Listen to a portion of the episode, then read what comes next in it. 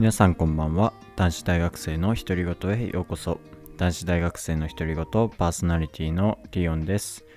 このポッドキャストは田舎に住む男子大学生の僕が日々感じたことや大学生活趣味について語るラジオです。通勤通学中や作業中寝る前などに気楽に聞いていただけると嬉しいです。はい、えー、現在はですね12月4日？4日日曜日の夜23時7分でございます。いやー今日はまあ久しぶりの休みでっていうか丸々一日バイトもなく授業もなくまあ日曜日なんでね授業はもちろんないんですけどえー、何もなく一日丸々休みっていう日でねあのちょっと久しぶりにうんゆっくり休もうかなと、まあ、休めたとは言い切れないけど、まあ、休めたかなっていう一日になりましたね。うーんまあ今日何があったかっていうとですねまあ普通にいつも通り朝早く起きてえー、まあご飯食べたりしてであそうだね。昨日の夜あのポッドキャスト収録したんですけどもうめちゃめちゃ眠くて昨日の夜のポッドキャスト撮ってる時。なんかそれこそ1時くらいに撮ってて1時前だけどまあ寝たの1時くらいで。うん。だからかなり遅い時間に撮っててそうその時もう眠すぎてそのポッドキャスト撮り終わってあのー音声をこうアップロードしたりいろいろあるんですよ。編集ではないんですけどあの何て言ったらいいんだろうな。題名てかタイトルをあのつけたりえー、て言うんだろう概要欄を書いたりといろいろあるんですけどえー、そういうのねあの眠すぎてできなかったので今日の朝したりえー、あとはそのちょっと大学関係の、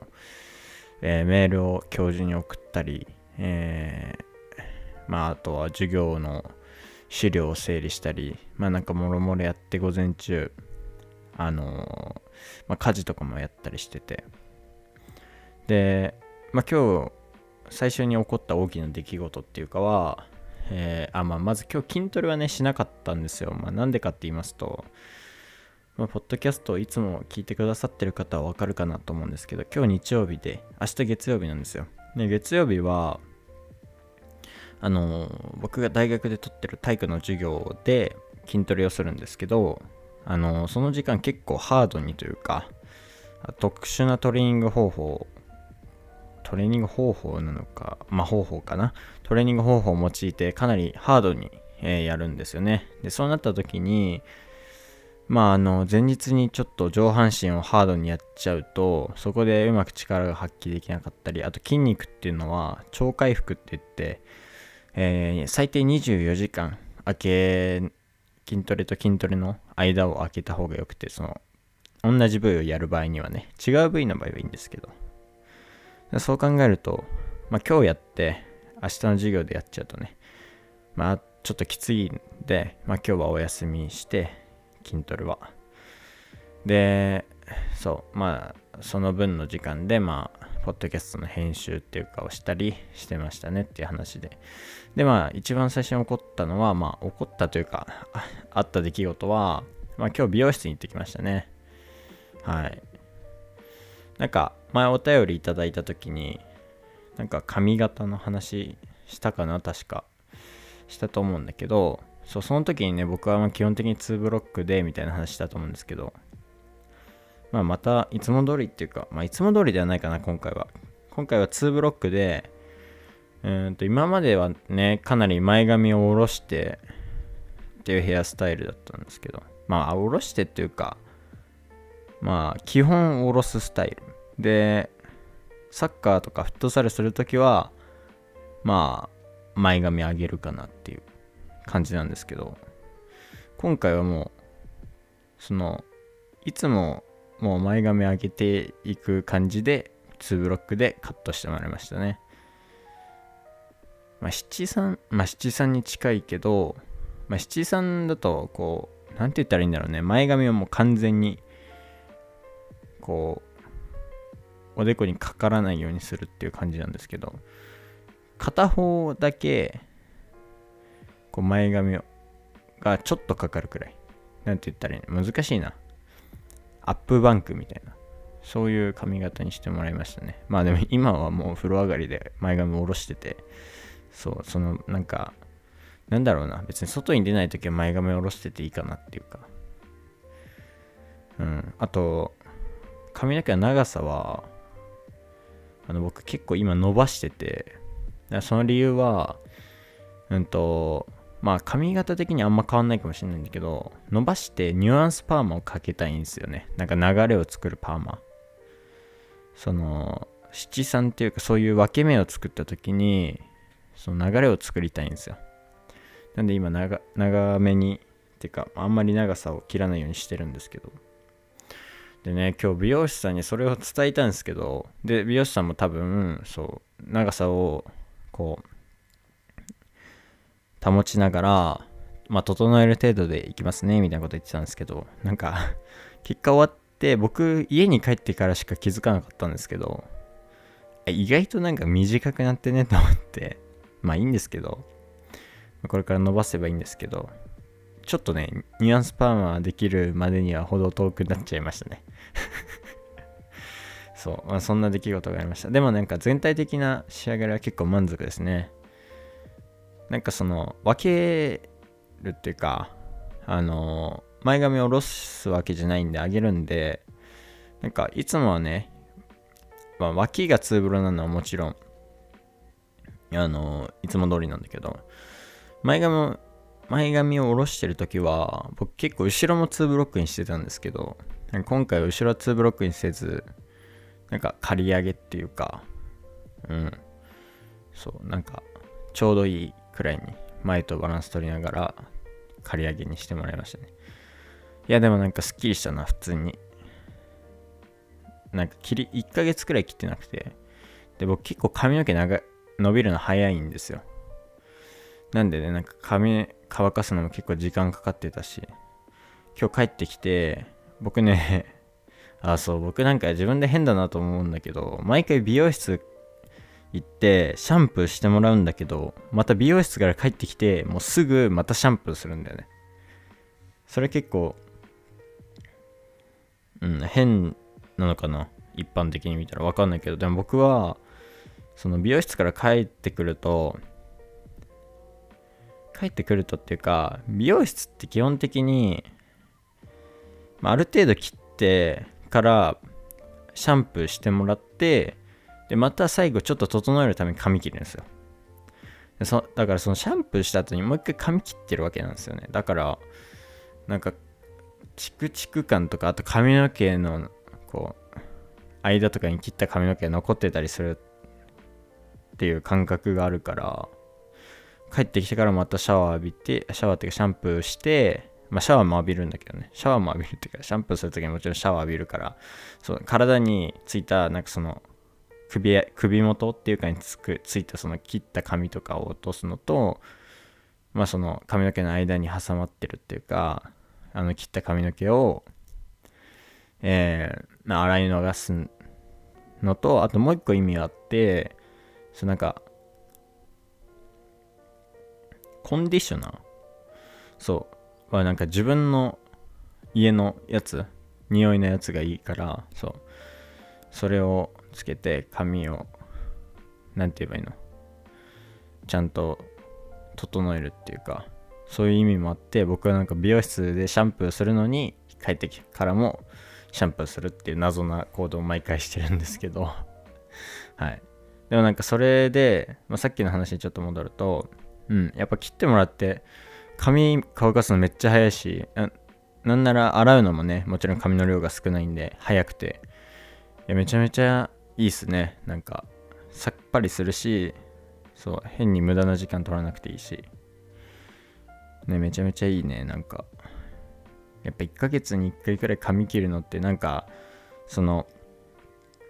まあその外見を整えるっていう意味以外にもなんかなんて言ったらいいんだろうね。気持ちのリセットというかになっていいと思いますね。はい。で今日のタイトルにあるんですけど。そう。そのそれをその髪切りに行って終わったのが11時40分くらいで、まあ、帰ってきてお昼ご飯そのまま作って食べたんですけど、まあ、その後ねなんと昼寝をしてしまいまして そうなんですよ。昼寝しちゃったんですよね。でねもともと午後からその友達と映画見に行く予定だったんですよ。映画見て、まあ、映画館の近くのショッピングモール行って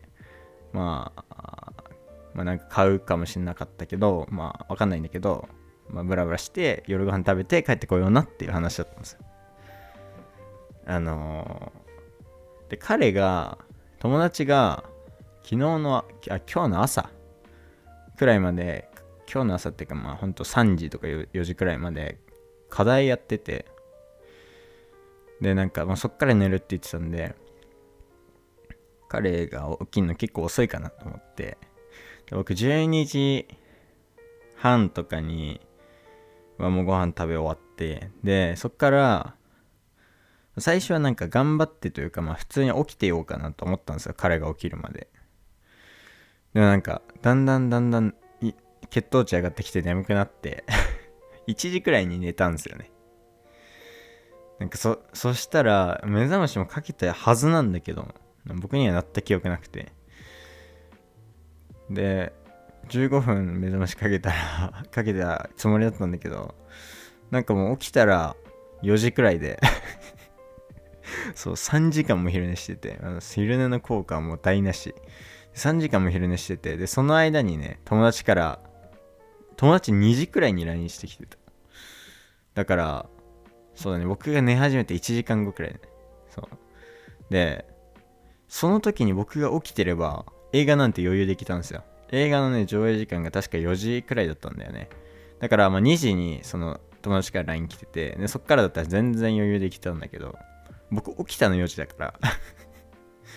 そう。ね。でそうもともとのその映画館行ってまあショッピングモール行った後くらいにあの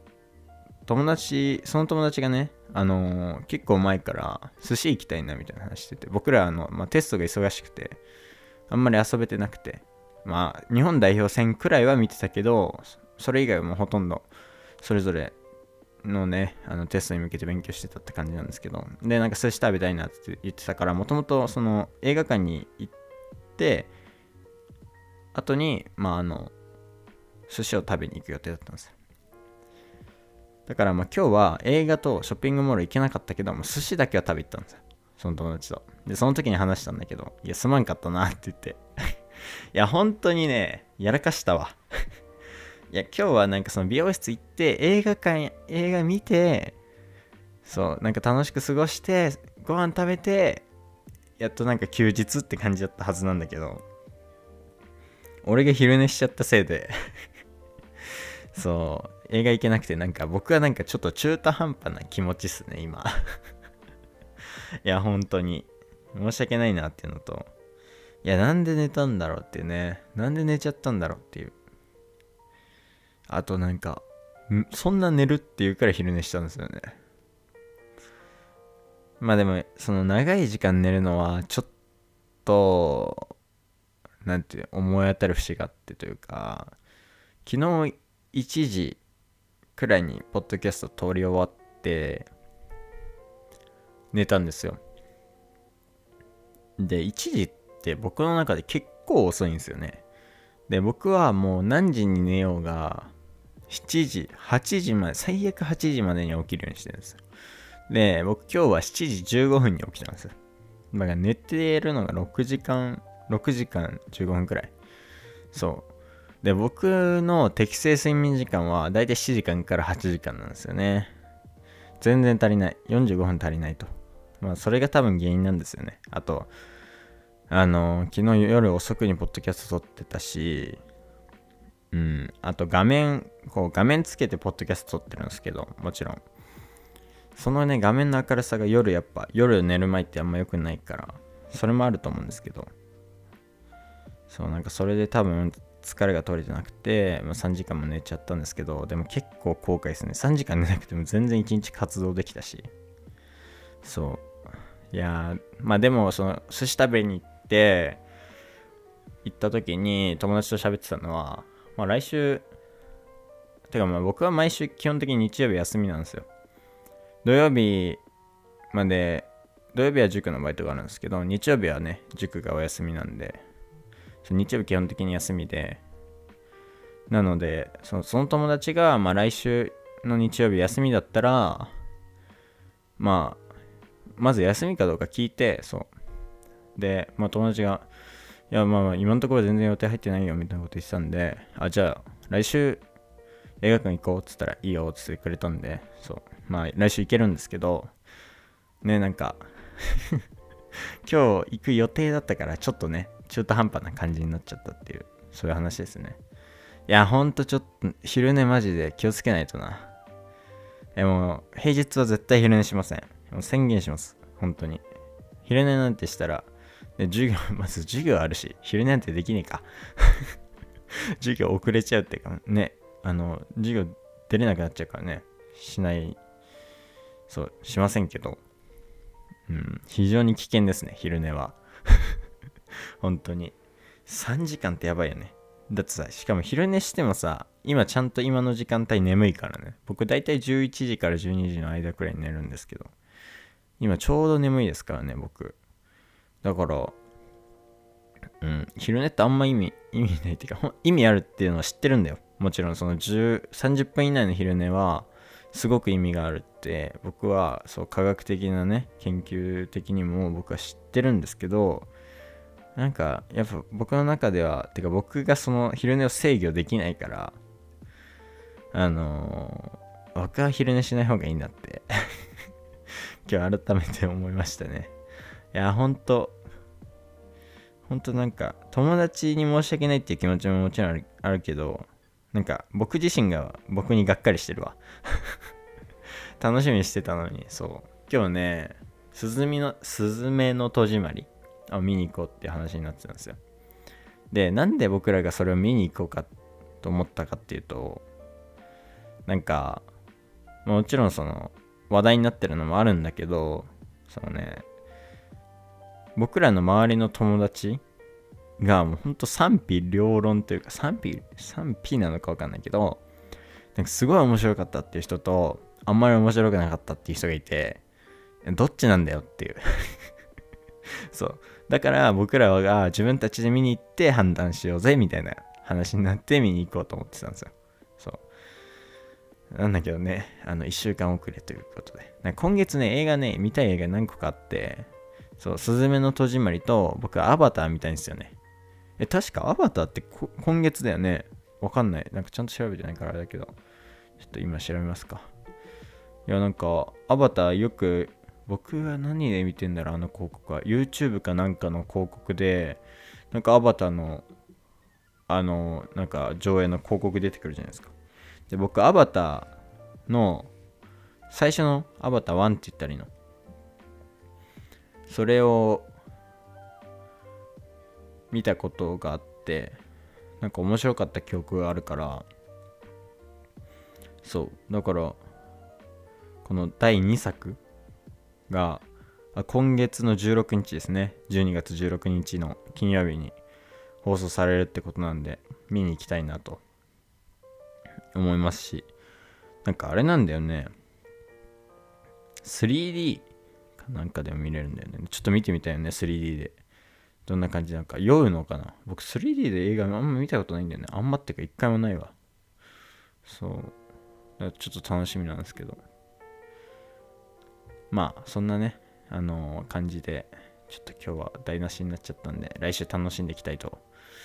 思います。はい。でさそう友達とその寿司食べ行って話してたんだけどあのワールドカップそう今やってるじゃないですか。日本代表対クロアチアの試合が火曜日って僕認識してたんですよ。まあそれはあながち間違いではなかったんだけど。友達がねその話してた時にたまたまスマホでなんかそのクロアチア戦の日程調べてくれてまあ火曜日は火曜日なんですよ。12月6日の。なんですけど12月6日の0時なんですよ。0時からってなってたんですよ。友達が「えこの0時ってまさか明日の深夜じゃね?」みたいなこと言い始めて。僕の認識だと火曜日の夜だと思ってたあえ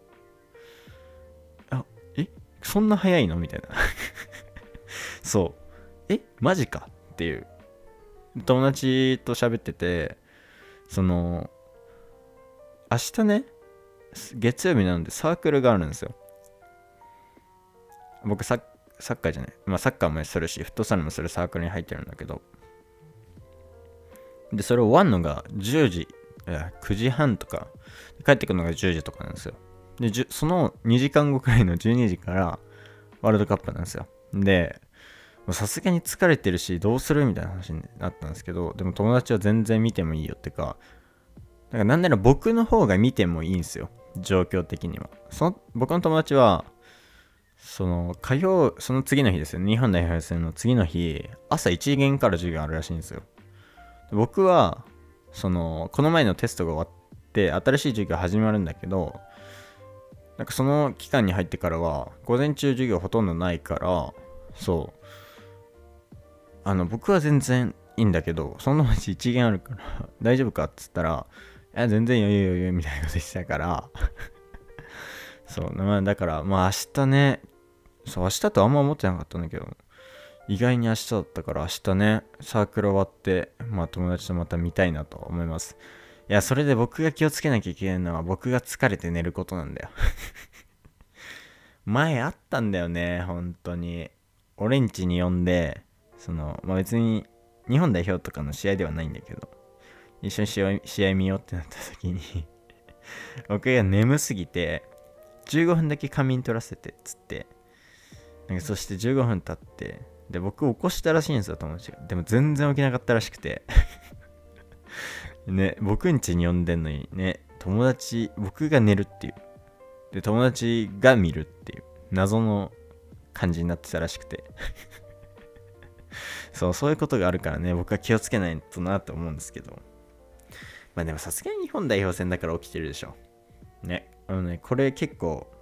フラグじゃなくて、あのー、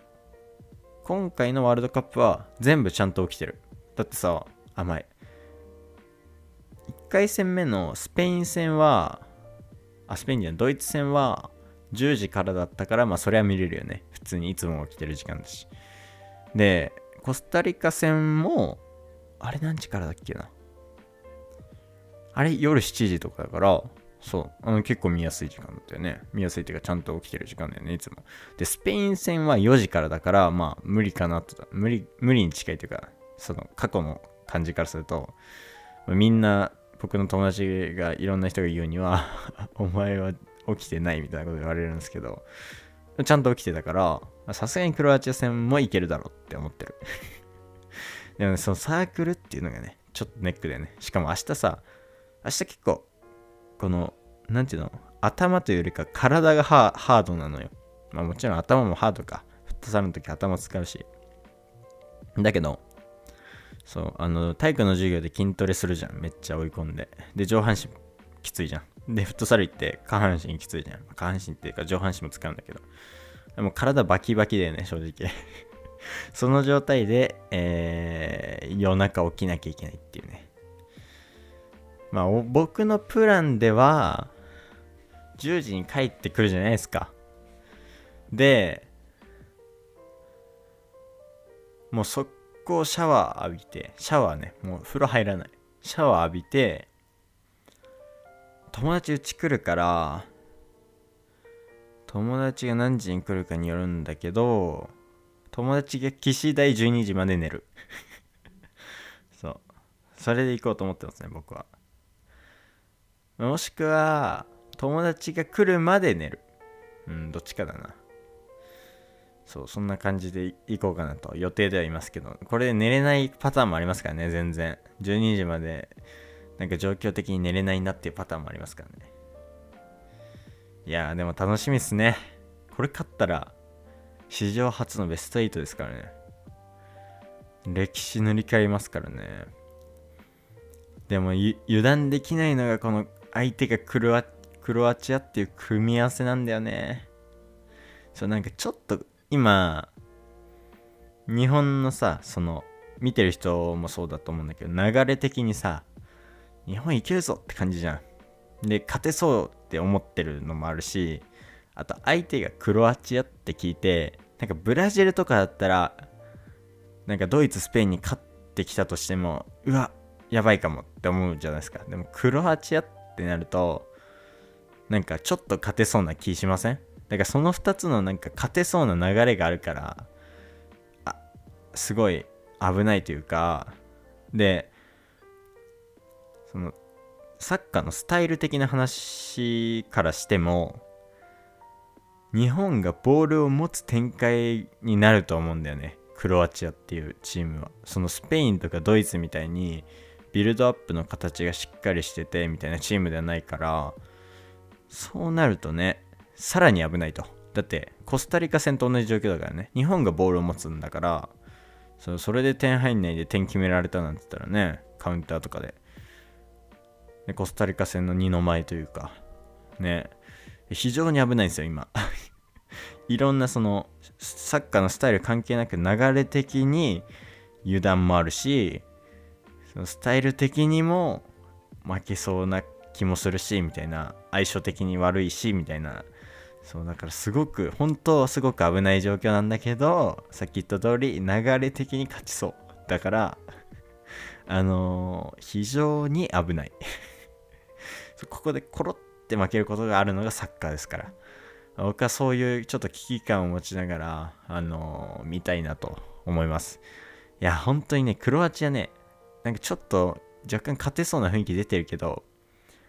一応前回大会世界2位ですからね。決勝まで行ってますから。しかも個人の質すごいから本当に。ルカ・モドリッチっていう、まあ、世界最高の選手に与えられるバロンドールっていう賞を受賞したことのある選手がいたりコバチッチっていう僕が応援してるチームの選手なんですけど彼めっちゃうまいんですよマジで。ほんとパス一級品だし。うんボールも全然失わないし。ねそういう人とかあとねペリシッチっていうほんと両利きで決定力もあって素晴らしい、ね、献身性も兼ね備えた素晴らしい選手がいるんですけどそういう選手がいたり。ねすごいそういうもう選手の質はすごいですからね。そんなチームがねカウンターなわけなんでもチームの質とカウンターで来るわけなんで、まあ、コスタリカよりもさらにカウンターの質は高いと思いますんで、ね、日本がボールを持つ展開で点決められないとすごい危ないことになりそうだなと思いますけどいやまあ僕はねそんなこと言いながらも日本人で今までもそうですけど日本を応援してますんで勝ってほしいなと思いますけど油断はしないでほしいなって、うん、思ってますねいや、これ勝ったらほんとでかい。これ勝ったら次ブラジル いや、わかんないよ。ブラジルが負けるかもしんないんだけど、ベスト16で。でもさすがに勝ってくるでしょ、あのチーム。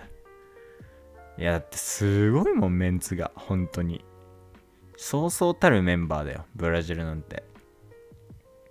僕の憧れのというか。もう本当に世界一のセンターバックだと僕が思っているチアゴ・シューバ大先生。ね。もう本当に僕の応援してるチームのセンターバックでもあり、ブラジル代表のキャプテン、そしてセンターバックでもあり。ね。本当に学ぶことの多い技術、えー、ずる賢さ、えー、体格、フィジカル、身体能力、すべてを兼ね備える38歳のおじさんでございます すごいよね。38歳でさ、世界最高峰の場でプレイしてんだから。しかも淡々と。ね。本当にすごい、あの人。もうね、全、サッカーをしてて、センターバックをしてる子供たちえ、まあ子供たちじゃなくても、いろんな人もそう、見てもらいたい。彼のプレーを。本当にすごいよ。もうね、その身体能力に頼ったりしないというか、技術、その小さい選手でもできるような技術ずる賢い技術とか、まあ、そういうのも含めてですけどもう本当にすごいし見てて。でプラス身体能力もまああるある方だし。でプレー分かってるから周りに指示も出せるしキャプテンシーもある。うん。すごいっすよね牽引力みたいのもあって。もう素晴らしいセンターバック。ででそしてその隣に似たようなというかもうこちらもうマルキーニョスっていうもう一人センターバックがいるんですけど彼もまた同じようなね技術高いし。まあ、背はそんな大きくないかもしんないんですけど、まあでも日本人にしたら比べたらね、大きいかもしんないけど、本当に、そのチアゴ・シューバーみたいなね、キャプテンシーもあるし、うん、そういう選手がいてね、すごいよね、もう、鉄壁。そんなチームですから、まあ、負けはしないでしょうと思ってるんですけど、だから日本がとにかく勝ったら、次ブラジルっすよ。楽しみっすね、本当に。そんな僕が尊敬してるというか、ほんと世界一だと思ってるセンターバックの2人がね、いるチームに日本がどれだけやれるかってすごい楽しみじゃないですか。まあ、まあ、そんな先のことは考えず、クロアチアにまず勝ってほしいんですけど、目の前の。いや、でもブラジルね。ブラジルに勝ったらほんとすごいよ。優勝見えてくるよ。マジで。楽しみ。マジで。まあ、とにかくクロアチアに勝ってほしいですね、目の前の試合に。僕は全力で応援します。はい。このポッドキャストが配信される頃にはもう試合終わってるかな。多分12月6日の5時とかにこのポッドキャスト上がると思うから。そうだね、ちょうど終わった日くらいに上がると思いますけど。で、これ聞いてくださった方は、僕が、まあ、こんなこと喋ってたんだって試合前にって思ってくださったら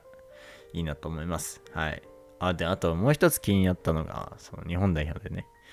なんかそのワールドカップ終わったら、基本的に、まあいろんな国そうだと思うんですけど、まあいい結果を残せた国とかは、監督は変わらないんですけど、基本的に監督が変わる国が多くて、日本もその例外じゃなくて、で、なんか日本の次の監督が、あの、ビエルサっていう、アルゼンチン人の、うんと、つい最近というか今年の初めくらいまでプレミアリーグっていうイングランドの、世界最高峰のリーグがあるんですけどプレミアリーグっていう。そこのリーズっていうリーズユナイテッドっていうチームの監督をしててしてたビエルサっていう監督がいるんですけど彼がなんかその日本代表の監督になるんじゃないかみたいな噂がニュースになってて。で彼ビエルサ監督はまあそのサッカーしてる人には有名なんですけど、戦術変態なんですよ。もうね、変態？戦術っていうかそういうフォーメーションも含めて、まあ、いろんな要素があるんですけど、戦略戦術？の変態、まあ、いわば天才なんですよ。でそして、彼は、えっと、まあ、その、自分自身がそういうのいっぱい知ってて、こういろいろ知識があってそれをこう実行させようとできるんだけどその上にその実行させる段階においてあのもう非常にスパルタというか もう厳しいんですよ。まあ鬼将軍みたいな感じですよね。そういう監督なんですよ。でなんで彼が僕は日本代表に合ってるのか合ってるかって思うといやまず、まあ、今の状態だと あのー、全くもってポゼッションをしっかりできるチームとは言い切れない。ビルドアップをしっかりできるチームとは言い切れない日本代表は正直。だってカウンター狙ってるわけだからね守備固めて。でもそのね日本代表がてか日本サッカー協会が確か昔に掲げた目標でさスペイン代表だったかバルセロナだったか何だったか忘れたけどなんかそういうのを目指してるらしいじゃないですかそのサッカースタイルとして。それには程遠いわけで、まあ、そうなるとビエルサ監督みたいなしっかりした戦術ねそういうものを持ってる監督が来ることは大事だと思うしかつさっき言った通り結構スパルタなんだけど日本人ってちゃんと実行するじゃないですか。実行能力高いじゃないですか。で、しかも、今の選手見てもらえば分かるけど、個人個人の質がめっちゃ高いから、あ、めっちゃいいんじゃねっていう。ね。まあでもならないと思いますけど。そう。ビエルサ監督多分給料とかお金ではほぼ動かないから、彼は。彼はもう彼のしたいサッカーのできる環境を作り上げられるかどうかで多分、もうほんと選ぶから、まあ日本サッカー協会がそれができるとは、ちょっとね、難しいかもしれないと思うんですけど、まあ僕はちょっと期待してます、ビエルス監督。来てほしいなと思ってます。来たら面白いよ、ほんと。さらに4年後は楽しいことになっちゃうかもね。そんな感じでね、ちょっとサッカーの話が長くなって申し訳なかったんですけど、はい。今日はこの辺で終わりたいなというふうに思います。はい。最後に、このポッドキャストではお便りを募集しております。概要欄の Google フォームから誰でもお送りいただけますので、気軽にお送りください。皆さんからのお便りを楽しみにしております。そしてですね、もしこのポッドキャストがいいなと思ってくださった方は番組のフォローもよろしくお願いします。また YouTube でお聴きの方はチャンネル登録と高評価の方よろしくお願いします。えー、今日もお聴きいただきありがとうございました。また次回のポッドキャストでお会いしましょう。またね